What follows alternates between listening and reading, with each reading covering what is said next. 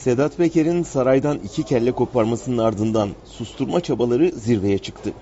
Önce Birleşik Arap Emirlikleri nezdinde diplomatik baskı artırıldı. Peker'e video kaydından sonra tweet yasağı da getirildi. Başka bir hesaptan da olsa tweet atmaması rica edildi. Bu tam anlamıyla bir dijital tecritti. Bu arada Deli Çavuş hesabındaki paylaşımlar durdu.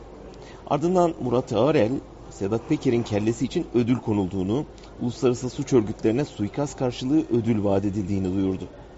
Erkacarer, Peker'e suikast için önerilen paranın 5 milyondan 25 milyona çıkarıldığını yazdı. Son olarak da Peker'in Beykoz'daki evi silahlı saldırıya uğradı. Evi korumakla görevli Yılmaz Günay 3 kurşunla yaralandı. Bütün bu gelişmeler iki şeyi gösteriyor. Birincisi Erdoğan hükümetinin Cumhuriyeti tam bir mafya devletine dönüştürdüğünü. Baksanıza kişilerin başına ödül koymak, mallarına çöküp yakınlarına saldırmak bir mafya yöntemiyken nasıl hükümet politikası oldu? İkinci gösterdiği de şu, Peker'in verdiği bilgilerle canı yanan Erdoğan, seçim öncesi açıklayacağı yeni skandalları önleme çabasına girişti.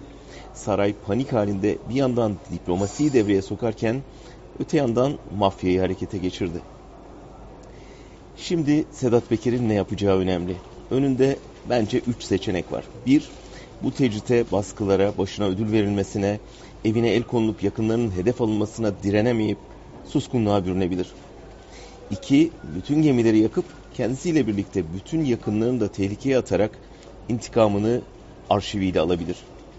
Veya üç, bekle gör politikasına geçebilir.